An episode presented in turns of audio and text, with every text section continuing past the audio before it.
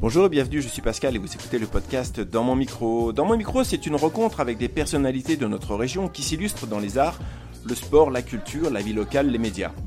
Pour ce nouvel épisode, je reçois le magicien Jérôme Elfenstein. Il existe dans notre monde un monde parallèle, celui de l'inexpliqué, celui des secrets, celui que l'on regarde les yeux grands ouverts, dont on ressort en se disant que l'on n'a rien vu, alors que tout était devant nous, sous nos yeux. Cet endroit, on aimerait bien aller le visiter de temps en temps, pour oublier le monde dans lequel on vit aujourd'hui. Pour quelques minutes cette planète en feu, cet air suffocant, contre une brise légère, un instant suspendu, un voyage au pays de l'imaginaire, du rêve, de la féerie, un voyage dans ce monde parallèle où les règles nous échappent, où les codes ne sont plus tout à fait les mêmes. Pour quelques minutes aujourd'hui, je vous invite à franchir cette porte pour rentrer de plein pied dans ce lieu. Laissez-vous aller, laissez-vous porter, laissez la magie opérer autour de vous. Oubliez tous vos repères, laissez-vous faire. Ce lieu que je vous propose de visiter aujourd'hui est habité de petits êtres semblables comme vous et moi, mais qui se distinguent de nous grâce à la magie qu'ils ont au bout de leurs doigts. Jérôme Elfenstein est un habitant de ce lieu. Avec lui, pas de lapin sortant d'un chapeau, pas de baguette ni de formule magique, pas de balai volant ni de potion. Jérôme Elfenstein élabore minutieusement, méthodiquement chaque tour pour nous emmener au pays de l'imaginaire, de la beauté et du merveilleux. Au cours de cette interview, on vous dira tout sur le parcours de ce magicien de talent, sa manière de travailler, de concevoir sa magie, mais en aucun cas nous ne vous dévoilerons ses secrets. Ceux-ci restent cachés dans un vieux grimoire bien à l'abri des regards trop curieux. Jérôme, bonjour, bienvenue et merci pour ta disponibilité dans mon micro. Ben, enchanté Pascal, euh, je vois, avec plaisir d'être là, euh, une petite apparition magique euh, avec vous, voilà, ça fait plaisir. Eh ben merci beaucoup. Alors pour commencer cet entretien, j'aimerais savoir pour toi quelle serait ta définition de la magie? Ma définition de la magie, hum, je pense qu'on pourrait dire que c'est le, détournement du réel. On parlait justement dans, dans ton introduction de, de, la notion de réel, et nous, magiciens, bah, on est là pour, euh, pour aller détourner ce réel, le distordre. Et je pense que c'est voilà, ce détournement du réel, en, en quelques mots, qui me semble une définition intéressante de la magie. Alors Jérôme, tu es originaire d'Annecy, ton parcours dans la magie est, brillant, jalonné de nombreuses récompenses. Euh, le premier prix au championnat de France de magie Close-Up en 2000, euh, deux Mandrake d'or en 2006 et, et 2012. Le Mandrake d'or, si je dis pas de bêtises, c'est un peu l'équivalent du César au cinéma. On peut dire ça. Oui, voilà, c'est une académie de différents magiciens qui vont récompenser les meilleurs magiciens du moment. Euh, c'est quelque chose qui est à l'échelle française, mais aussi il y a des magiciens étrangers qui participent. Tu étais aussi euh, lauréat des Monte Carlo Magic Stars en 2007, création de numéros visuels qui apporteront euh, une reconnaissance internationale. Euh, je vais citer L'Infini en 2003, Ombre et Lumière en 2004, Voyageurs égarés en 2006, Les Chapeaux Blancs en 2010. En 2012, tu obtiens à Blackpool en Angleterre le titre de vice-champion du monde de magie générale en duo avec Claude Brun. En 2012, encore naissance de la hum, compagnie 32 novembre. et le spectacle Clock aussi en 2014 une pièce pour deux magiciens créée avec euh, ton acolyte Maxime Delforge, c'est ça? Et en 2019, création du spectacle à vue, euh, Magie performative en 2019. Ça, c'est le dernier spectacle. Exactement. Alors, euh, dis-moi, j'aimerais savoir, au regard de, de, ton parcours, comment elle s'est, justement il s'est construit, ton parcours artistique? Eh bien, tout a démarré dans une petite école de cirque dans le quartier des Fins à Annecy. Voilà, j'avais des, des amis euh, de mon école qui pratiquaient la jonglerie. Du coup, j'étais fasciné par ce, ces, trois balles qui volaient au, au, milieu des mains comme ça. Du coup, je me suis inscrit à l'école et puis j'ai suivi le, j'ai suivi voilà cette formation des arts du cirque. Et il se trouve qu'il y a une des personnes dans la formation qui avait un gros bouquin de magie, euh, qui est un monsieur qui s'appelle Patrick Page, un bouquin assez fastidieux avec peu d'images, beaucoup de textes. Mais assez vite, euh, j'ai été happé par le livre. J'ai commencé à voir que, par exemple, ça expliquait l'art des anneaux chinois qui vont s'enclaver. C'est un truc qu'on a tous dans la tête, ce, tour-là. Et ben là, j'avais un livre qui m'expliquait comment ça fonctionnait. Et du coup, bah, petit à petit, je, je me suis intéressé à ce livre et j'ai commencé à faire mes premiers tours comme ça. Donc vraiment au départ en autodidacte avec ce livre. Et puis petit à petit, euh, le monde du cirque et le monde de la magie sont quand même liés. Quand je regardais les émissions de télévision où il y avait du cirque, puisque c'était ma première passion, le mardi soir, il y avait dedans des magiciens qui venaient, il y avait les shows de David Copperfield à l'époque qui passaient aussi les mardis soirs en, alternance avec les émissions de cirque. Donc je me suis tout doucement intéressé à la magie. Et euh, petit à petit, bah, je me suis rendu compte qu'il y avait toute une... Euh, il y avait des associations dans différentes villes, il y avait une fédération nationale. Donc j'ai commencé à aller dans un, premier concours de magie euh, dans le massif de Loisan, un, festival qui s'appelle le Festival de la magie de l'Odol, qui était organisé par, euh, par Luc Parson. Et donc j'ai fait ce j'ai fait ce premier concours et ça s'est bien passé pour moi. Donc voilà, j'avais eu une étoile d'or à l'époque euh, en faisant ce concours et ça m'a un peu ouvert ouvert les portes du monde de la magie. Donc ça ça a été un peu les, les premiers pas. Est-ce qu'il y a un magicien en particulier qui t'a donné envie de faire ce métier? Il y en a, il y en a un particulièrement qui s'appelle Sylvain Mirouf. Parce qu'à l'époque où j'ai commencé à être passionné par la magie, les premières années, Sylvain Mirouf passait régulièrement à la télévision sur France 2 dans l'émission de Michel Drucker, puis je crois dans d'autres émissions aussi en parallèle. Et du coup, je regardais tous ses tours, j'essayais de, décortiquer comment ça pouvait marcher. Enfin, et ça a vraiment été un peu un mentor pour moi. je l'ai rencontré vraiment des années euh, bien longtemps après. Mais voilà, j'avais vraiment euh, décortiqué tous ces tours et c'est le magicien euh, qui m'a le plus euh, marqué à l'époque parce qu'il bah, voilà, il passait à la télé au moment où j'étais passionné. Quoi. Jérôme, on va évoquer à présent ton travail de, création. Alors, quel est le point de départ d'un numéro ou d'un spectacle? Ça peut partir de plein de façons différentes. J'aime bien un peu le, le côté celle de cheval, cheval de course, course à pied. Ce côté, il y a une petite idée, puis après d'une idée, on va en faire une autre, et ainsi de suite. Et on va tout doucement, euh, en, partant, en faisant rebondir les idées les unes après les autres, ça permet comme ça de, tisser un, univers, et je fonctionne beaucoup comme ça. Par exemple, dans l'introduction, tu parlais du numéro de l'infini, qui était un des premiers numéros que j'ai monté. Et voilà, je suis parti de cette notion d'infini parce que je trouvais cette notion un peu folle de. C'est vrai qu'il y a quelque chose qu'on a du mal à expliquer dans les choses qui ne finissent pas. Et je me suis dit, tiens, pourquoi pas lier la magie avec l'infini? Puis petit à petit, voilà, je suis parti d'un concept de l'infini pour finalement créer un numéro de magie où euh, un personnage. Euh, va faire des effets qui vont se produire à l'infini et ces effets qui vont commencer à devenir un peu fous vont, le, vont lui faire perdre la tête et le personnage va partir dans de la folie. Donc après on part dans quelque chose d'un peu théâtral aussi. Et j'aime bien construire de cette façon-là, de voilà, d'idée en idée, de faire ricocher les idées et pour tisser vraiment un univers. Alors, combien de temps ça prend entre euh, le moment justement où tu as, cette idée, euh, entre, entre l'idée de départ du tour de magie pour arriver à construire un spectacle autour? Il te faut combien de temps? Alors ça va dépendre des spectacles, c'est-à-dire que si c'est faire un effet de magie, ce qu'on appelle la magie de close-up, euh, des, tours de cartes ou des tours avec des billets, des pièces, des bagues qui vont être faites très près des gens, ça c'est des années et des années d'entraînement. Mais à partir du moment où on a ces gammes, le tour de magie, on peut le créer assez vite. Ça peut, euh, en une journée, deux, un mois, on peut arriver à faire un nouvel effet magique parce qu'on a déjà des gammes qu'on a travaillées pendant des années.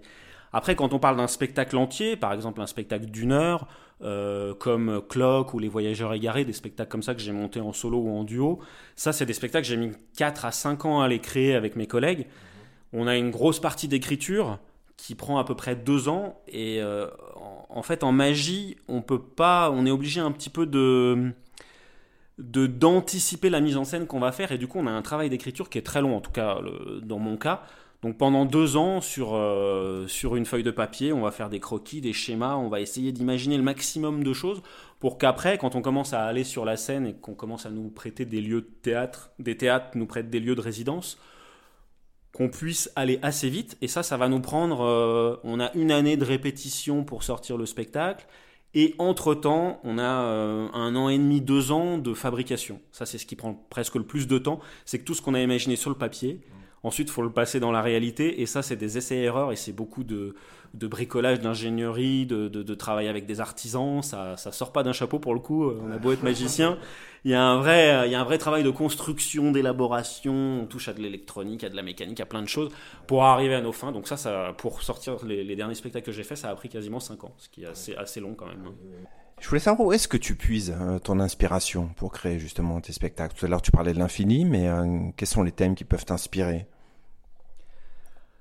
Je fais beaucoup d'activités euh, de plein air, qui n'ont rien à voir avec la magie, hein, mais je fais beaucoup de sport, comme j'habite Annecy, les montagnes, le lac tout autour. Du coup, et ben pendant ces moments-là, quand on va par exemple nager ou faire un trail, c'est des moments où on, le, cerveau il part un peu, comme on est dans une action assez mécanique euh, sportive, le, cerveau va partir dans l'imaginaire et c'est souvent dans ces moments-là que j'ai des idées, j'imagine des choses, ça me permet d'accéder à des choses euh, euh, auxquelles j'accède pas dans mon quotidien forcément. Et du coup, c'est dans ces moments-là que je trouve pas mal d'idées.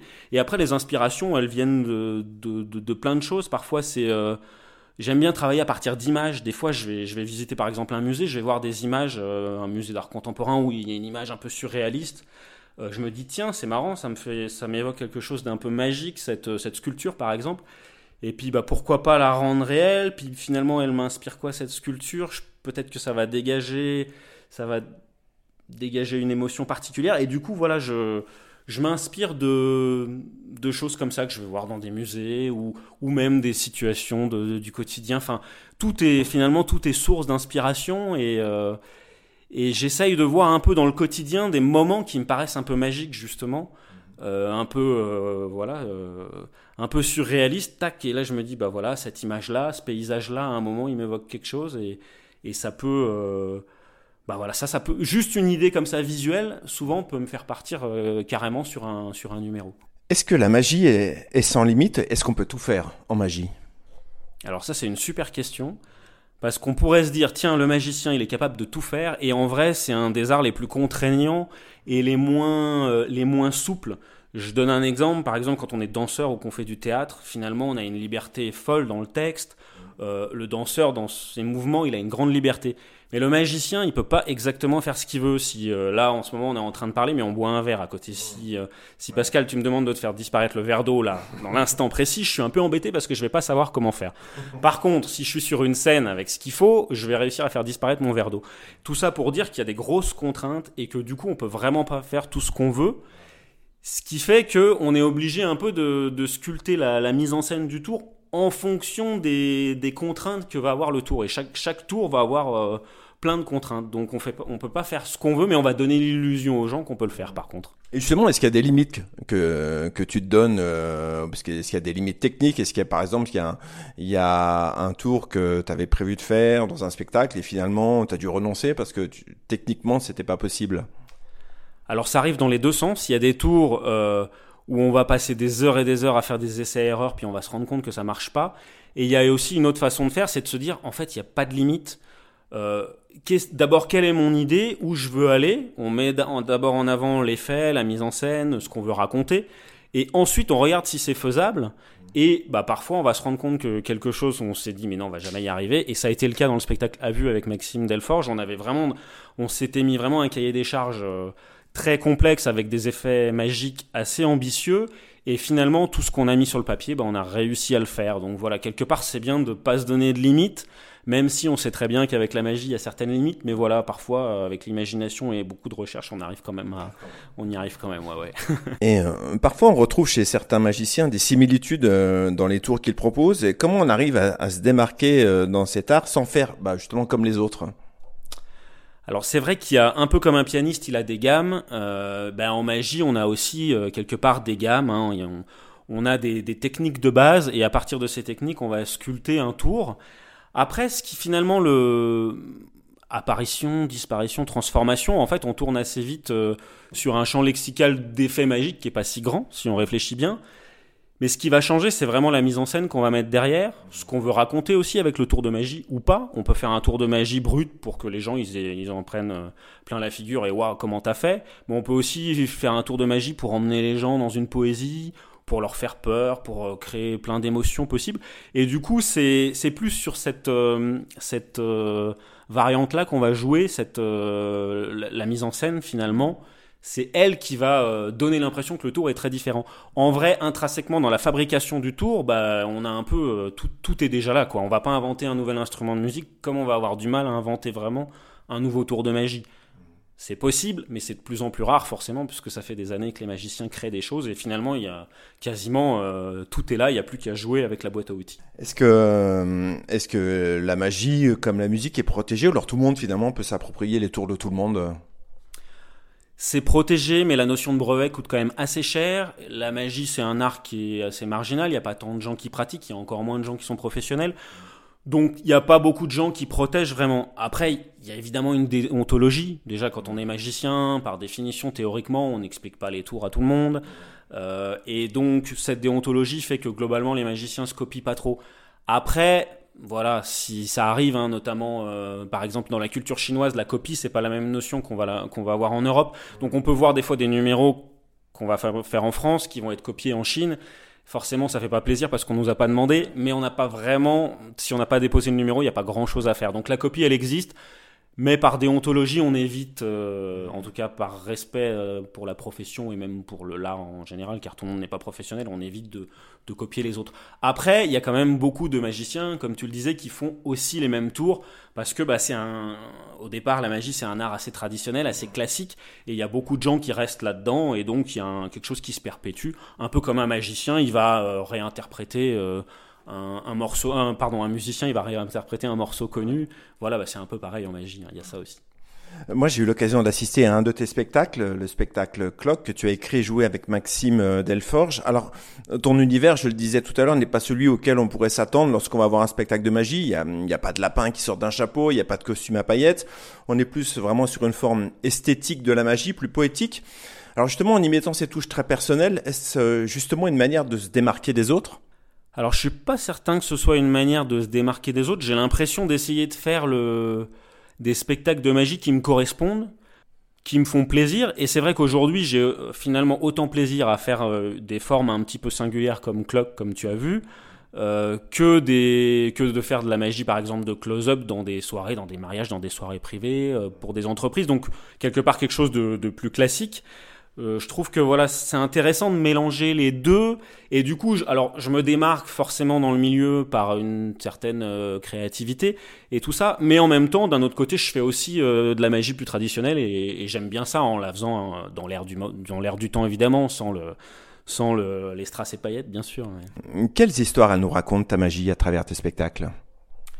Chaque, je dirais que chaque, chaque, spectacle a cette petite histoire, mais en tout cas, j'aime bien un peu aller euh, de amener les gens de l'autre côté du miroir, de de passer dans un monde où euh, la magie, elle vient euh, elle vient créer quelque chose de surréaliste, d'être à côté de la réalité, mais en même temps d'avoir un pied dedans et en même temps de ne pas l'avoir. C'est un peu d'ailleurs peut-être la définition de la magie que j'ai donnée brièvement au début. Mais ce côté où je pense que ce côté très surréaliste, ça se dégage pas mal des différents numéros que j'ai faits et, et j'aime bien ça. On, s'identifie parce que c'est ça a quelque chose de réel. Et en même temps, ça ne l'est pas. Et ce côté surréaliste, c'est ça qui va amener sans doute ce petit côté un peu esthétisant, euh, un peu poétique dans, certains des spectacles que j'ai montés ou, que j'ai montés avec mes collègues. Donc justement, bah, tu le disais, on l'a évoqué au cours de cette interview, tu as créé certains spectacles en, collaboration avec d'autres, notamment le spectacle Chapeau Blanc avec euh, Claude Brun et Clock avec Maxime Delforge. Comment est-ce que l'on crée un spectacle de magie à plusieurs? Comment on se répartit les rôles? C'est intéressant, c'est une création partagée, donc un peu comme je pense toute création, il y a un petit côté brainstorming. Hein. on se met sur une table, on a des idées, chacun, on va les, on va les, les confronter, les mélanger, euh, voilà, essayer de voir, euh, de voir ce qui s'en sort, ce qui, ce qui s'en dégage, pardon. Après, ce qui est intéressant, c'est que mes collègues, on a, on est, on est tous magiciens, mais on a des parcours différents. Par exemple, Maxime, il a, il a une formation un peu théâtrale. Euh, mon, mon, collègue Claude Brun, il a un côté très, euh, très intéressant dans la, le côté stand-up, un peu comique, avec une vision des fois très décalée des choses, toujours dans, le, toujours dans quelque chose d'un peu drôle. Et du coup, bah voilà, on, on, a des points de vue un petit peu différents. Complémentaires. Complémentaires, mais en ayant quand même un terrain commun, parce qu'il faut quand même avoir une super complicité pour monter un spectacle, surtout quand on part dans des choses un peu... Euh, dite originale pour pas qu'il y ait des conflits d'ego et tout ça. Faut vraiment être euh, avoir cette vraie complicité. Donc j'ai eu la chance avec euh, avec ces personnes d'avoir une belle complicité et, euh, et voilà. Et après c'est vraiment de bah voilà c'est un jeu de, de, création comme il se ferait dans n'importe quelle discipline. Alors ton dernier spectacle a vu magie performative est sorti en 2019 est-ce que tu tournes encore aujourd'hui avec ce spectacle? Alors on tourne toujours, il y a eu la, la petite disparition d'un an et demi avec le Covid, mais là ça a très bien repris. Et on continue à le jouer. Euh, on, a, on, a, on a fait la sortie de ce spectacle à Bonlieu Scène Nationale, à Annecy, qui nous a soutenus sur ce spectacle. Donc on était vraiment euh, super content d'être euh, soutenus par la ville d'Annecy sur ce projet et, et la scène nationale d'Annecy. Et du coup, là, on a la chance de rejouer. Apparemment, il y a, voilà, il y a eu un engouement qui fait qu'on est reprogrammé. Donc on va, on va jouer au mois de janvier le spectacle. Donc oui, oui, le spectacle continue de tourner et on commence un peu à, à rayonner à l'échelle européenne. On est allé jouer en Lettonie, évidemment la Suisse qui est pas loin. On va aller jouer en Hollande là au mois d'août. Donc ça commence à, comme c'est un spectacle sans parole, c'est l'avantage. la, la, magie a quelque chose voilà de d'universel qui, qui, fonctionne qui fonctionne partout et qui fonctionne différemment et c'est intéressant de voilà d'explorer euh, différents euh, territoires. On a parlé des spectacles de magie, mais aussi donc on, l'a évoqué tout à l'heure une autre technique que tu maîtrises, c'est celle du, du close-up. Alors ça consiste en quoi exactement le, le close-up? Oui, alors le close-up, c'est un terme de cinéma à la base. Le close-up, ça veut dire gros plan, donc c'est quand on fait un cadrage assez serré entre au niveau de la taille jusqu'au visage. Et bah, le magicien de close-up, c'est le magicien qui va aller jouer dans ce cadre-là, c'est-à-dire qui va aller voir les gens de très près. Donc on fait de la magie sous les yeux des gens. Euh, ça vient des États-Unis, cette magie. Elle, date déjà d'il y a bien une vingtaine, trentaine d'années. Et là, elle est complètement à la mode depuis facilement dix ans, voire plus. On en voit beaucoup dans des soirées d'entreprise, dans des soirées privées. Et ce qui est intéressant avec cette magie, c'est qu'elle se fait, elle se fait de près. Du coup, les gens qui ont l'habitude de voir de la magie à la télé ou qui vont voir ça sur une scène de loin, quand on va voir Eric Antoine sur une scène de loin, c'est magnifique.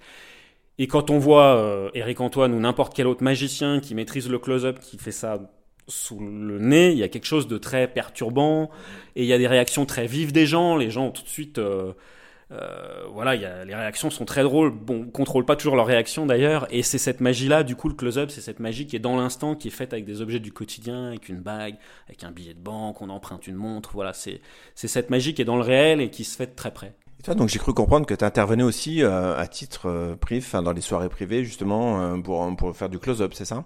Bah après, qui me, me demande euh, à tel endroit, j'essaye d'apparaître, euh, voilà, si je suis disponible. Donc euh, oui, ça peut être, ça peut être dans une soirée privée, dans une soirée d'entreprise, dans un mariage, dans un théâtre, dans un, pour des pour des associations, c'est assez, c'est assez divers. Des fois, je me suis retrouvé à faire de la magie dans un igloo, je me suis retrouvé à faire de la magie dans des files d'attente, dans la rue. Enfin, il y a des choses des fois un petit peu, des contextes un peu insolites. Donc oui, après le, la magie de close-up peut se faire partout.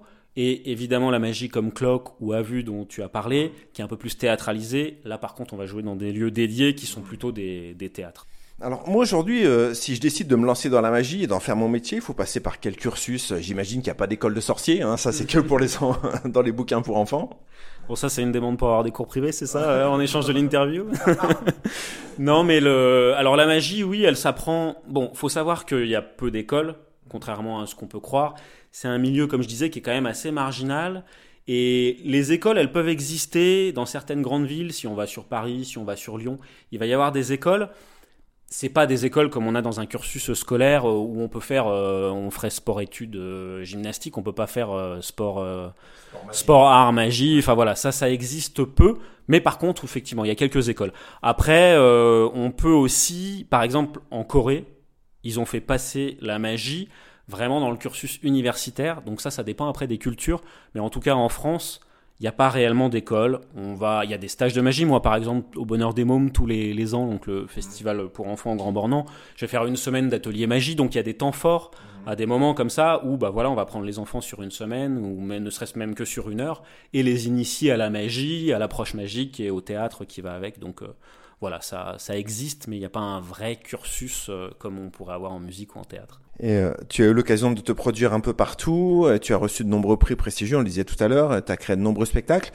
Si on devait choisir et, garder un moment clé de ta carrière, ça serait lequel pour toi? Je crois que le tout premier moment comme ça, j'ai monté un numéro qui s'appelle Ombre et Lumière, donc un numéro où je mélange les, les ombres chinoises et la magie. J'ai monté ça avec mon frère euh, dans ma chambre chez mes parents, euh, je sais plus quel âge j'avais, mais euh, moins d'une vingtaine d'années en tout cas. Et ce spectacle-là, un jour, j'ai à peine je savais le jouer, je l'avais pas joué en public. J'ai envoyé la vidéo à la production du plus grand cabaret du monde qui passait sur France 2 pendant des années, des années, présenté par Patrick Sébastien. Donc j'ai envoyé ça à la production. J'ai eu un retour en me disant, bah Jérôme, on t'invite à l'émission pour enregistrer le plus grand cabaret du monde. Et en fait, je savais même pas. Euh, j'avais même pas l'expérience de le jouer devant un public et je me suis retrouvé sur le plateau du plus grand cabaret du monde à jouer ce numéro. Je suis monté avec mon père qui m'a aidé à bricoler plein de choses. Euh, voilà pour pour ce spectacle. On est montés tous les deux et c'était complètement surréaliste de se retrouver là-bas avec Monica Bellucci devant et plein de stars. Enfin, quand on n'a pas du tout l'habitude de ce milieu la première fois et qu'on se retrouve comme ça devant des caméras en sachant que ça passe devant 5 ou 6 millions de personnes et et il s'est passé un truc magique où il y a un mélange de gros stress et en même temps ça s'est super bien passé et quelque chose de très détendu pendant le numéro.